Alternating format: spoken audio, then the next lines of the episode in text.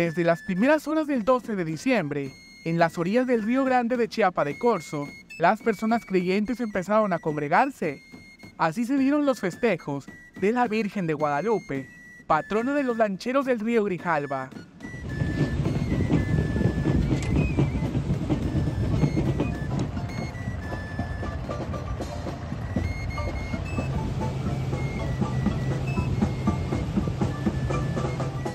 La también conocida como Morenita del Tepeyac reunió decenas de personas durante los primeros días de diciembre. Los lancheros van por ella a su nicho ubicado en una de las paredes del majestuoso cañón del sumidero. La regresan al pueblo y en este lugar le rezan por nueve días. El 12 de diciembre, en una procesión bastante concurrida, la regresan a su lugar de origen. En este recorrido participaron todas las familias de los lancheros y personas que prestan servicio en este lugar.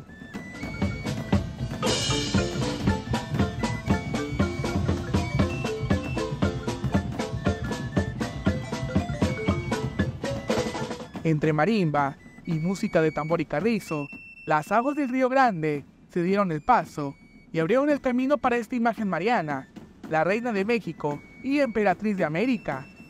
El recorrido finalizó cuando la Virgen fue colocada en su lugar original y donde esperará nuevamente un año para su festejo. Para Alerta Chiapas, Eric Chandomí.